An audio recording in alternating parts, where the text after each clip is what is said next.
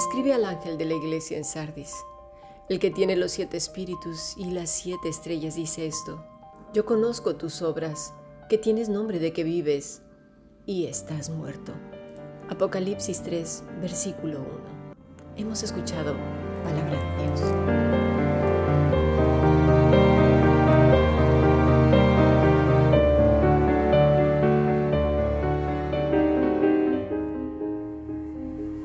La Fundación Bíblica te invita a participar tanto de esta aula internacional hoy apegados a él, como sus cursos online en mol.fundacionbiblica.com. También adoración de siervos todos los martes a las 7.30 de la tarde España a través de nuestro canal de YouTube. Para cualquier información escribe a fundacionbiblica.gmail.com. Aprendamos juntos del Maestro. Te esperamos.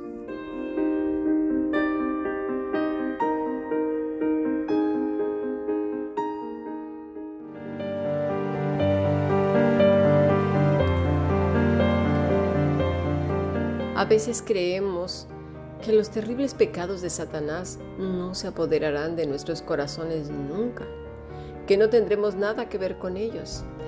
Pero las advertencias del Señor en la Escritura son tantas que deberíamos de mirarlos con mucho detenimiento.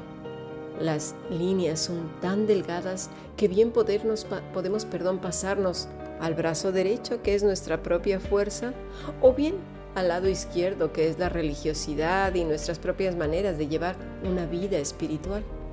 He escuchado más de una vez en los supuestos cristianos la siguiente frase, yo adoro al Señor a mi manera. Esta afirmación parece muy inocente, pero lleva un camino bastante torcido dentro de sí. ¿Por qué? Bueno, porque el Señor ha establecido una forma de adorarle y no nos dejó a nuestra propia voluntad, imaginación, las maneras de hacerlo, porque ya sabe perfectamente bien los religiosos que podemos llegar a ser, los ritualistas que somos, y no solamente en nuestras propias vidas, sino en las en las de otros. Se nos olvida que Él es el creador de todo cuanto existe y todo lo creado debe adorarle como Él establece. El sentimiento que surge en algunos corazones es, ¿y por qué? Porque no puedo hacerlo como yo quiero. Yo soy libre. Bueno, la verdad es que nadie es libre. Tristemente, muchos cristianos tampoco lo son. Se han quedado esclavos de sus propios arrebatos de ira, tristezas, angustias, temores, tormentas mentales, arrogancia, religiosidades, prohibiciones, de todo, porque además ven a Satanás por todas partes menos en lo que están haciendo. Son ciegos y torpes. Quedan muchas gentes esclavos de su tiempo, esclavos de su trabajo, esclavos de sus propias ideas, criterios, pensamientos, esclavos y esclavos y esclavos. ¿Quién es libre? Para vivir, ¿sabes qué? Se necesita talento. Se necesita talento, sabiduría e inteligencia para capotear todas las cosas que vienen no hay vidas fáciles, ni color rosadas. La vida es como es. Nosotros la hemos elegido muchas veces, ¿eh? La persona con la que estás o la que está cualquiera es la que ha escogido. Nadie le puso una pistola para que estuviera con ella. La carrera que quisimos también la hemos elegido o quedarnos sin estudios. El peso que tenemos, los malos hábitos, los horarios, el estudio, la comida, el hacer o no ejercicio, las deudas y los malos negocios. Nosotros hemos elegido muchas cosas bien o mal. Ciertamente hay cosas que vienen por causa del mundo caído en el que vivimos. A veces nos enfermamos por cuestiones ambientales y no por negligencias o descuidos. Otras, el peso nos vence por cuestiones hormonales, medicamentos, trastornos físicos que no podemos controlar. A veces nos va mal económicamente por la política económica del país, del mundo, ¿verdad? Se viene abajo y nos arrastra. Pero la mayoría de las veces es por nuestra falta de inteligencia y sabiduría, mesura, prudencia, evaluar las cosas una y otra y otra vez, escuchar el consejo sabio y, y saber tomar las mejores decisiones. Por eso saber vivir es un talento que todos deberíamos desarrollar como hijos e hijas de Dios.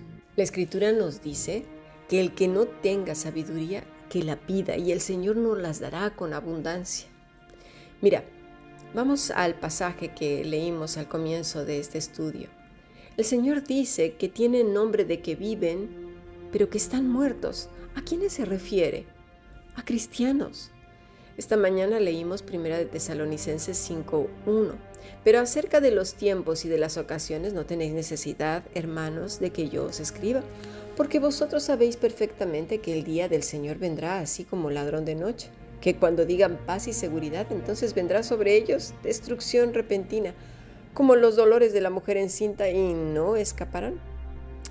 Pablo, sabes una cosa, nos trata como sabios, como despiertos y conscientes de la vida en Cristo, dimensionando las cosas en su correcto lugar.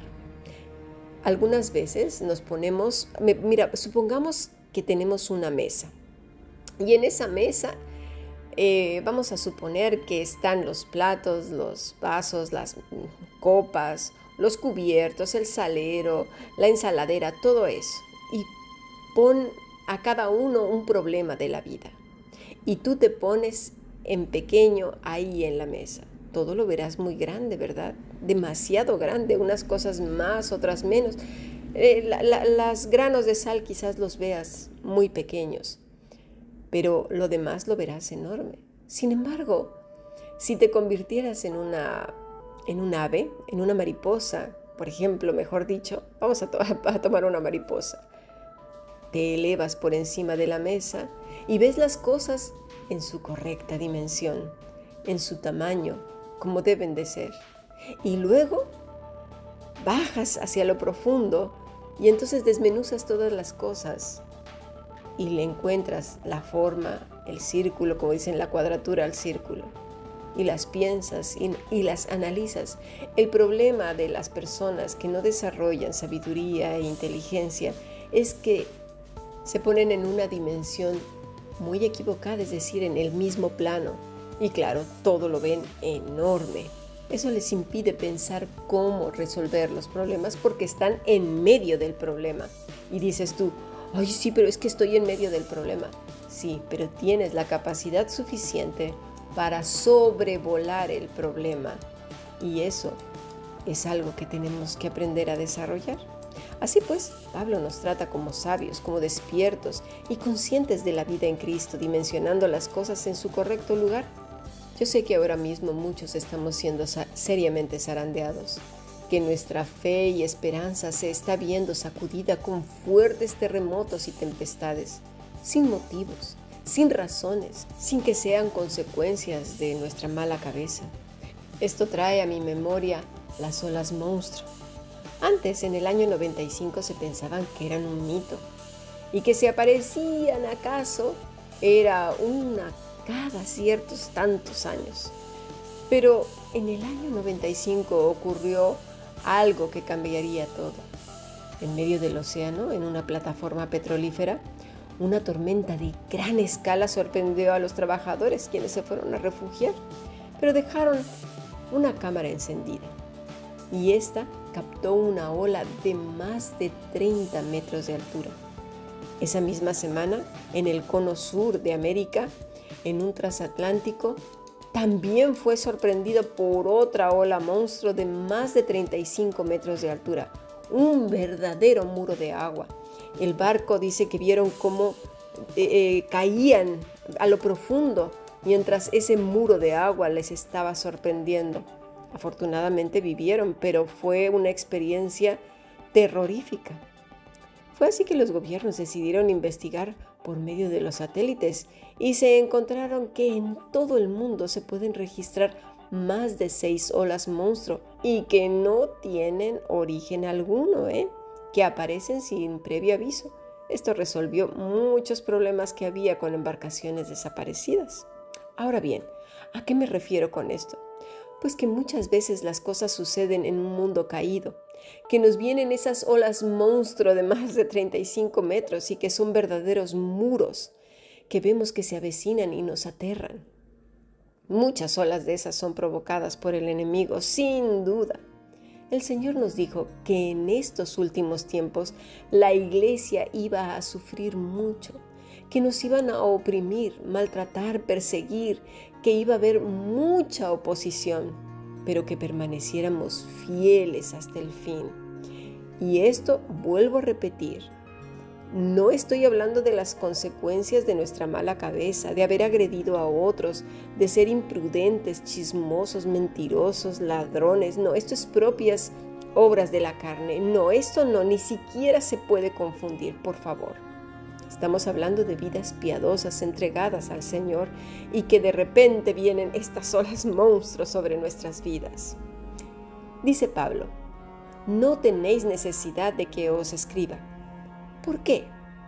Porque los cristianos hemos desarrollado habilidades dadas por Dios para vivir, para capotear todas estas cosas, firmes en Cristo, fortalecidos y cultivando el carácter de nuestro Salvador. Muchas personas son hipersensibles, se ofenden con cualquier cosa. Parece que confunden el cristianismo con una hipersensibilidad no les puedes decir nada porque ya se desmoronan, así como una galleta en medio de la lluvia, ¿sí? o como terrones de azúcar cuando les está cayendo el agua, se deshacen. ¿Qué es eso? Imagínate tú el Señor con todo lo que le dijeron, eh, eh, hubiera estado llorando por los rincones y embarrándose por las paredes. Por favor. Otras, otras personas hacen montañas de un grano de arena, un problemazo por nada de una gota de agua, sendas tormentas. Sobredimensionan las cosas, las miran como si fueran lo peor. Y luego tenemos los que están muertos y dicen que viven. Pueden ser muy listos, pueden incluso capotear la vida mucho mejor porque poseen habilidades sociales más desarrolladas. Y eso se lo atribuyen a su religiosidad y bendición del cielo porque son muy listos, porque las cosas les salen bien porque son listos. Los cristianos deberíamos de ser muy listos y desarrollar esa inteligencia.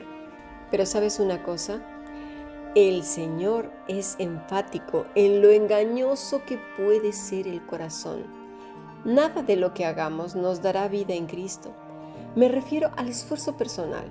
Cuando nuestra vida es un rito, nos damos cuenta, ¿sabes cómo? Cuando ese rito no se ha cumplido, cuando no has hecho lo que tanto acostumbras y consideras como sagrado ay, no he hecho esto, ay, no he hecho aquello, ay, no leí la página tal, ay, ay, este día debí haber leído el versículo tal 80 veces o repetirlo, como no lo repetí, como no lo hice, como no me arrodillé, como no levanté las manos, como no hice tres cantos o seis cantos, como no escuché tal cosa, entonces ahí viene la culpabilidad. Y asociamos las cosas que salen mal durante el día porque hay cosas que salen mal, tengámoslo claro, no todo tiene que salir perfecto. Entonces rápidamente el religioso lo asocia a la falta del cumplimiento de ese rito. Pero mira, el que camina con Dios, camina con Él desde que amanece hasta que anochece. No hay una hora del día para hincarse a su ídolo y rezarle.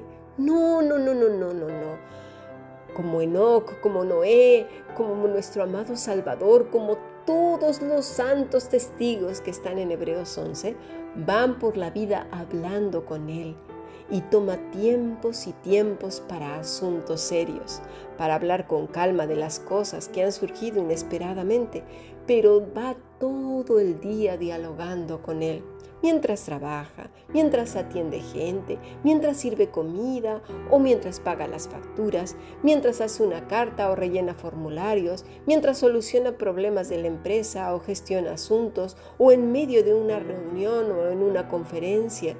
El diálogo es continuo, la consulta no cesa, el gozo no se apaga. ¿Lo vamos entendiendo? El que está vivo en Cristo lo sufre en el sentido de que sabe que su cuerpo está siendo afligido. No somos de piedra, pero sabe que el Señor tiene todo en su perfecto control. Gestiona a las personas. No se discute con ellas por todo. No es combativo o combativa, es decir, enseguida argumenta y se pone barreras y venga, vamos a defenderlo, porque yo tengo que defender la escritura. ¿Cuándo dijo eso el Señor? El Señor no necesita que nadie lo defienda. No es un pobre gatito en una esquina o un ratón. El Hijo, la hija de Dios, no es reaccionaria. No genera problemas, sabe callar y sabe esperar, es prudente y sabio para contestar y sabe cuándo argumentar. ¿Por qué? Porque el Espíritu de Dios gobierna su corazón, su mente, todo lo que es esa persona. Recuerdo cuando mi hija iba a venir a visitarme. Bajé una aplicación en la que pones el vuelo y continuamente te va diciendo por dónde viene el avión y cuánto falta para la llegada.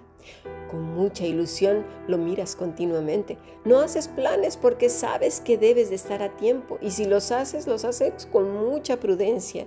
No sea que se vaya a cruzar las horas y no vayas a estar a tiempo. El Hijo, la hija de Dios, tiene una aplicación mucho mejor y mayor que esa. ¿Sabes cuál es? Es la escritura. Con ella nos damos cuenta que el tiempo se acerca porque porque contrastamos los acontecimientos con nuestra aplicación llamada la Biblia y se da cuenta que está al llegar y que no debe desviarse de su camino, que debe de tener todo listo porque su rey está al llegar. Ese hijo está vivo, esperanzado, vive libre. No va cargado de nada porque eso estropearía, porque eso estropearía el viaje. Trae lo puesto, lo justo, ese vestido se llama Cristo y va calzado con el Evangelio, que es Cristo mismo. Eso le hace más ligero para correr rápido cuando sea el momento. Vamos a pasar a nuestro siguiente podcast.